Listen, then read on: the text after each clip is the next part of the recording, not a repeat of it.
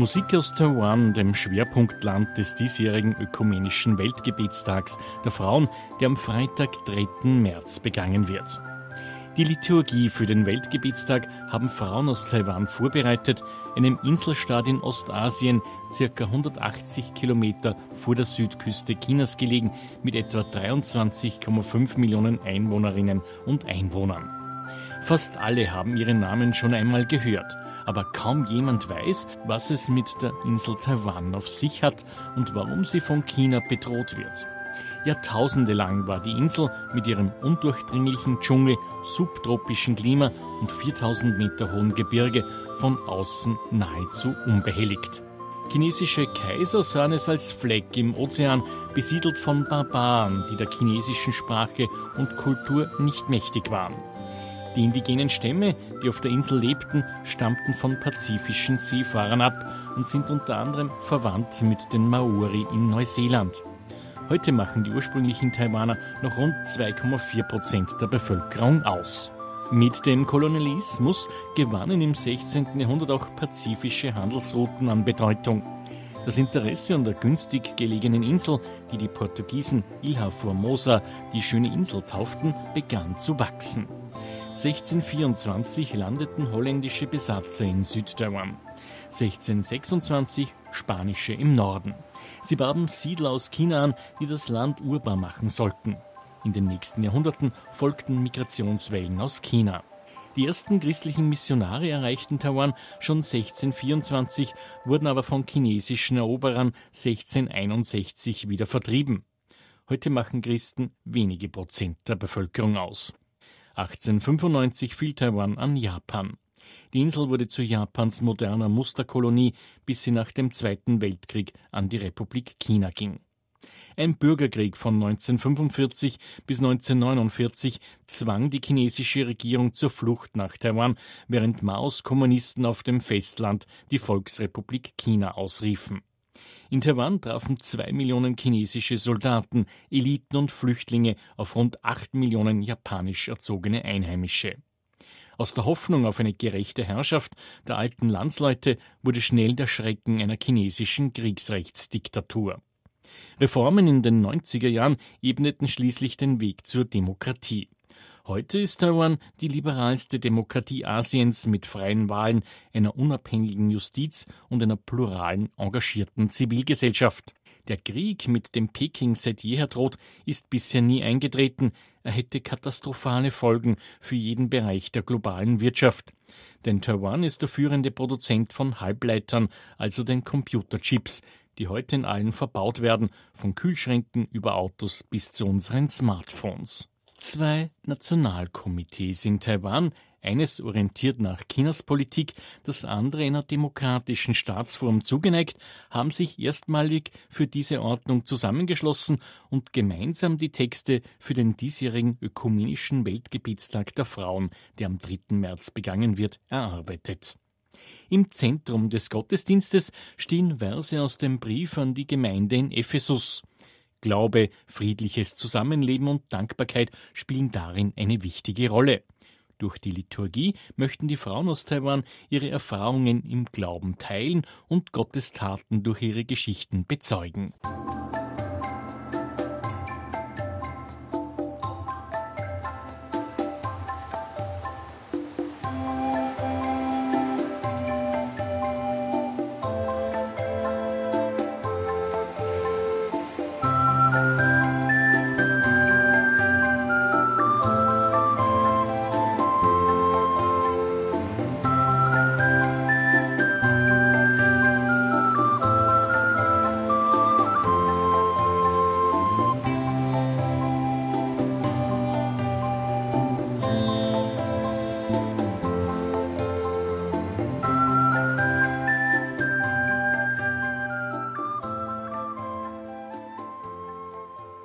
Der Ökumenische Weltgebietstag vereint christliche Frauen über alle konfessionellen und nationalen Grenzen hinweg.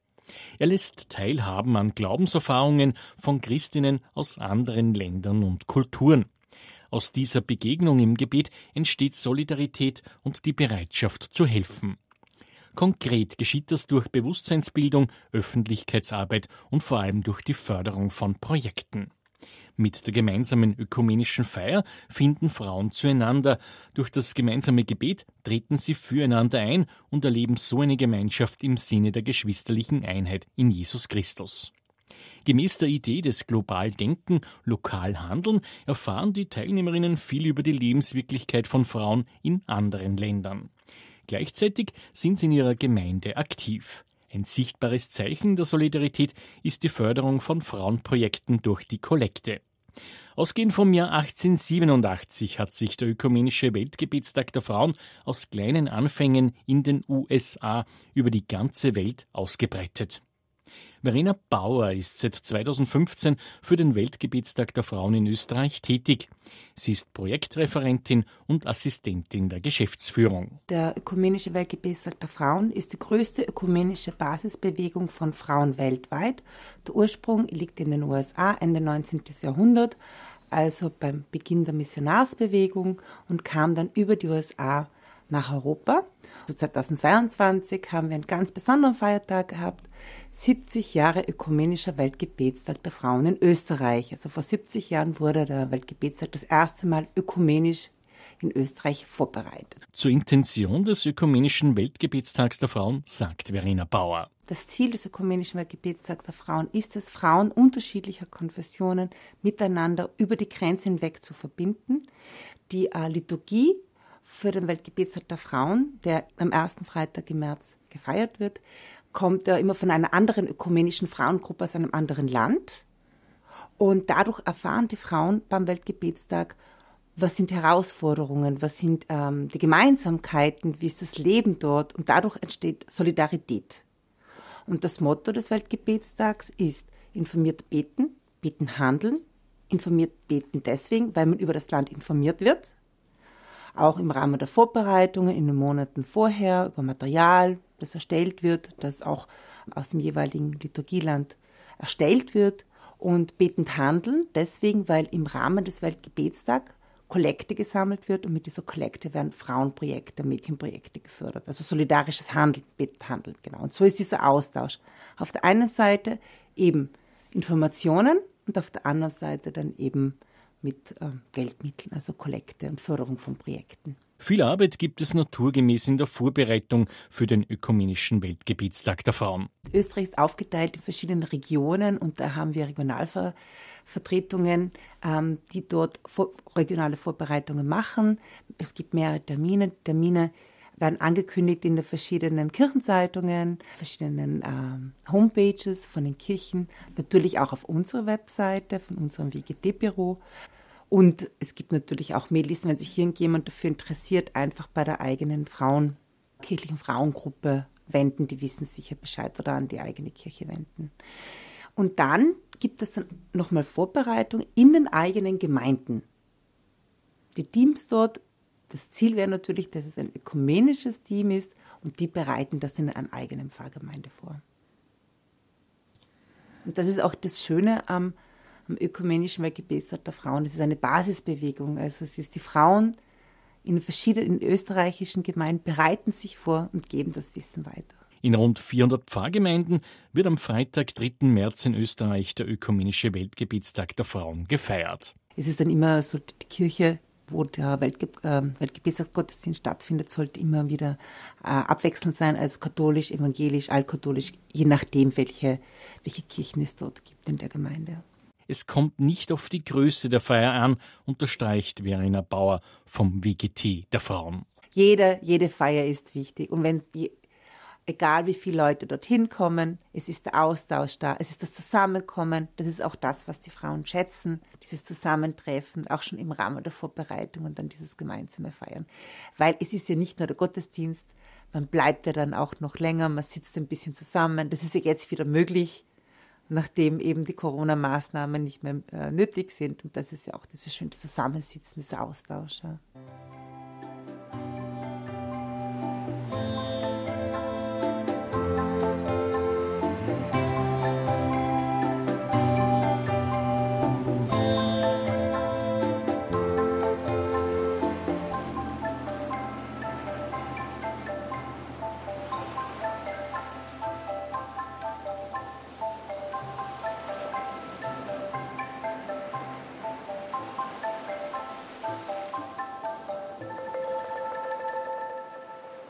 Der Inselstaat Taiwan, Schwerpunktland des diesjährigen Weltgebietstags der Frauen, liegt zwischen Japan und den Philippinen vor dem chinesischen Festland. Er besteht aus einer Hauptinsel und über 100 weiteren Inseln. Zwei Drittel der Hauptinsel bestehen aus Bergwald. Der höchste Berg Taiwans erreicht eine Höhe von fast 4000 Metern und ist der höchste Gipfel in Nordostasien. Das westliche Drittel der Insel besteht aus Ebenen, Becken, Hügeln und Plateaus. Dank der einzigartigen geografischen Gegebenheiten und des günstigen Verkehrsnetzes können die Menschen in Taiwan innerhalb von ein bis zwei Stunden die Bergwälder oder die Meeresküsten erreichen. Die Hauptstadt Taipeh mit rund 2,7 Millionen Einwohnern liegt im Norden Taiwans. Andere große Städte erstrecken sich entlang der Westküste. Verena Bauer, Projektreferentin des Ökumenischen Weltgebietstags der Frauen, ergänzt. Weil es ist äh, Schwerpunktland deswegen, weil die Liturgie aus diesem Land kommt. Also Frauen aus Taiwan haben die Liturgie verfasst. Was bei Taiwan besonders interessant ist, dass es dort zwei WGD-Komitees gibt. Ein nach China orientiertes äh, WGD-Komitee und ein auf, ja, anders orientiertes. Und die haben sich für die Liturgie zusammengesetzt, um diese gemeinsam diese Liturgie zu, zu verfassen. Ja. Ungefähr 6 Prozent, also sind hauptsächlich protestantisch, 5 Prozent und 1 Prozent katholisch. Und die größte Kirche sind die Presbyterianer. Taiwan ist ein sehr spannendes Land. Also das war immer unter einer anderen Herrschaft. Es ist multiethnisch. Die Portugiesen haben es im 16. Jahrhundert auf ihrer Reise das erste Mal als, Europ als Europäer gesehen und haben äh, dann, dann, der Insel schönen, den schönen Namen gegeben, Ilha Formosa, die schöne Insel. Und unter diesem Namen kennen ja viele Taiwan.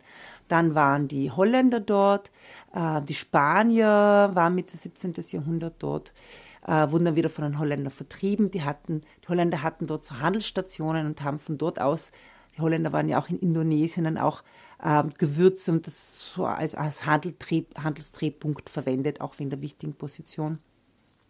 Danach war Taiwan unter chinesischer Herrschaft, unter der sogenannten Ming-Dynastie, äh, 20 Jahre, und dann kam die Qing-Dynastie, das wäre dann mehrere hundert Jahre, das war dann einfach ein Kaisertum, Kaiserreich. Dann gab es mit Japan einen Krieg im 19. Jahrhundert und Japan hat die Inseln abgekauft. Taiwan gehörte dann 50 Jahre zu Japan, was natürlich auch sehr einen starken Einfluss hatte auf Taiwan. Auch in der Religion, Buddhismus natürlich. Auf der anderen Seite haben auch Japaner die Schulbildung von Frauen und Mädchen gefördert. Das hat natürlich auch zur Emanzipation von Frauen geführt und die Gesellschaft auch nachhaltig beeinflusst. Die Insel war bis zum Zweiten Weltkrieg unter japanischer Herrschaft. Dann unter der Entscheidung eigentlich von den Alliierten kam es unter die Kontrolle von der Republic of China. Taiwan ist ein de facto souveräner demokratischer Staat mit eigener Armee, eigener Verfassung und eigener Regierung. Laut seiner Verfassung von 1946 umfasst das Staatsgebiet aber immer noch das chinesische Festland. Eine Verfassungsänderung würde einer formalen Unabhängigkeitserklärung gleichkommen und einen chinesischen Angriff provozieren. Es war dann eben ab 1945 unter der Herrschaft von der oder Kontrolle von der Republic of China, Republik China, und 1949 kam dann durch Chiang Kai-shek. Chiang Kai-shek hat den Bürgerkrieg in der Volks Mainland China, also Festland China, verloren und floh dann mit ungefähr 1 Million Chinesen nach Taiwan. Also der Einfluss Chinas ist sehr stark da und dieser Bürgerkrieg wurde nie offiziell beendet. Es gibt keinen Friedensvertrag. Und China stellt halt Anspruch auf Taiwan. Taiwan gilt als Gründungsmitglied der UNO und war bis 1971 das einzige, somit chinesische, die einzige chinesische Regierung, die eben dort vertreten war. Und dann hat die UNO anerkannt dieses Ein-China-Prinzip und deswegen seit 1971 ist Taiwan dort nicht mehr vertreten.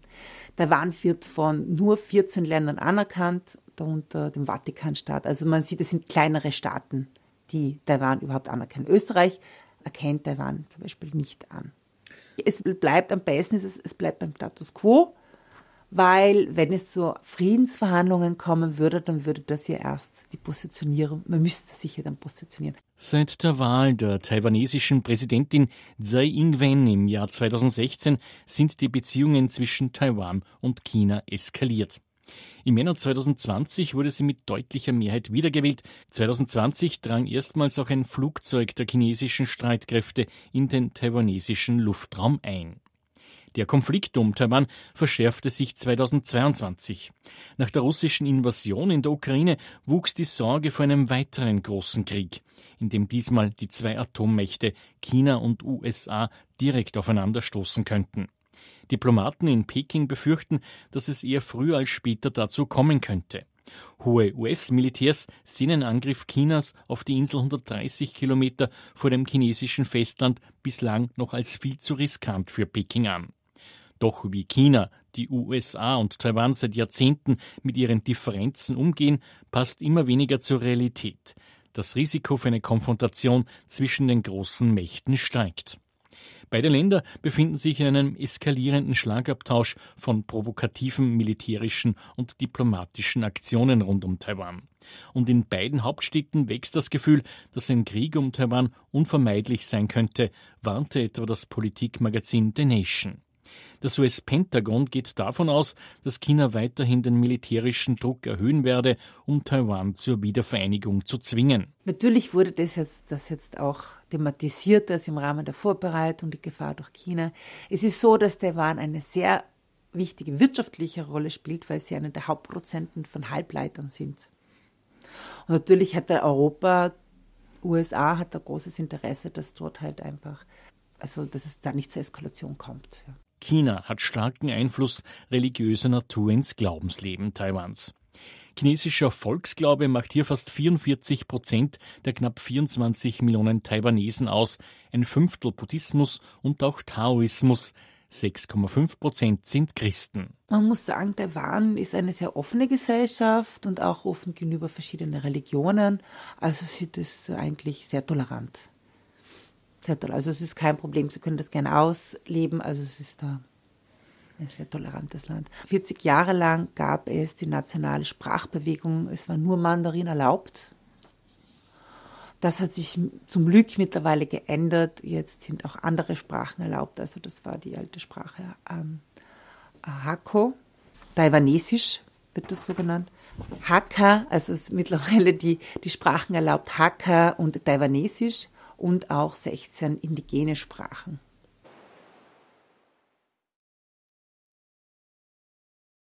Glaube bewegt, so lautet der offizielle deutsche Titel des Weltgebietstags 2023 aus Taiwan.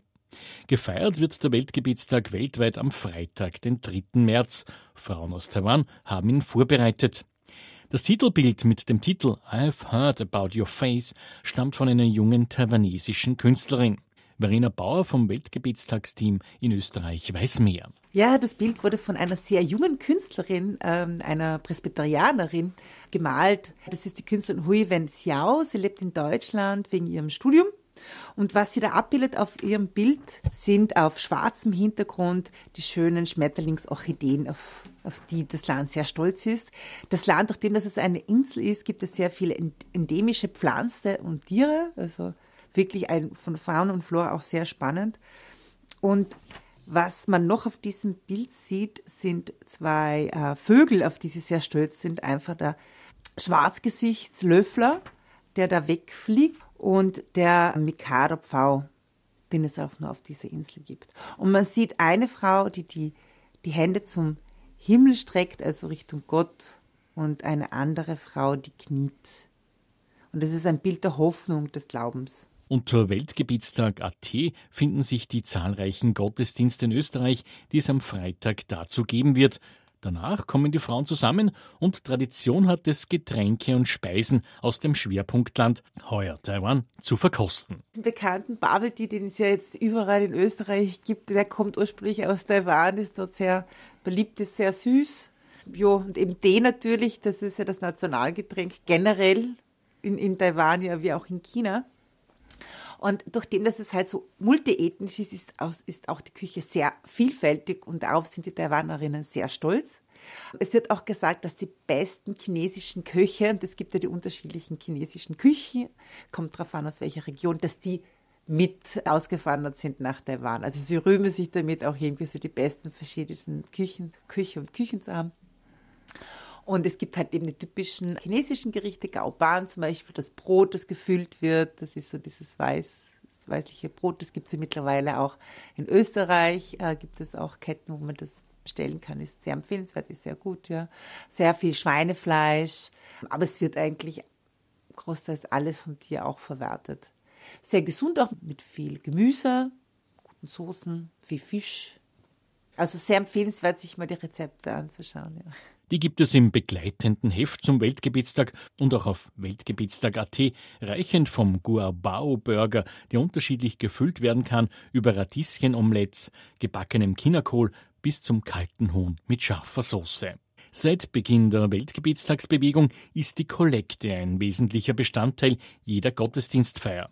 Sie ist sichtbares Zeichen weltweiter Verbundenheit und ermöglicht konkretes solidarisches Handeln über alle geografischen, kulturellen und religiösen Grenzen hinweg. Über die Verwendung der Kollektengelder entscheidet jedes nationale Weltgebietstagskomitee unabhängig vom internationalen Weltgebietstagskomitee. Das österreichische Komitee verwendet die Kollekte vorwiegend für die Förderung von Projekten in vielen Ländern der Erde. Die Projekte werden über Projektpartnerinnen in den Ländern durchgeführt, sollen aber weitgehend von den unterstützten Frauen selbstverantwortlich mitgetragen werden. Sie haben das Ziel, die Lebenssituation der Frauen und ihrer Familien zu verbessern und die Stellung der Frauen in Gesellschaft und Kirche zu stärken. Inhaltliche Schwerpunkte der Projekte sind vor allem Bildung, Aus- und Weiterbildung, Gesundheitsprogramme, einkommensschaffende Maßnahmen, Beratung und Begleitung von Gewaltopfern und ökumenische Zusammenarbeit. Verena Bauer ist für die Projekte des Weltgebietstags in Österreich zuständig und erläutert Folgendes. Dieses Jahr liegt der Fokus auf Frauen- und Mädchenprojekte in Krisensituationen aufgrund des Konflikts in Ukraine. Es werden Projekte in, äh, einmal ein Projekt wird unterstützt in Kamerun, einem vergessenen Konflikt, dann im Kongo. Der Kongo ist immer noch nicht zur Ruhe gekommen. Ein Projekt wird unterstützt in Palästina, das ist ein Jugendfriedensprojekt.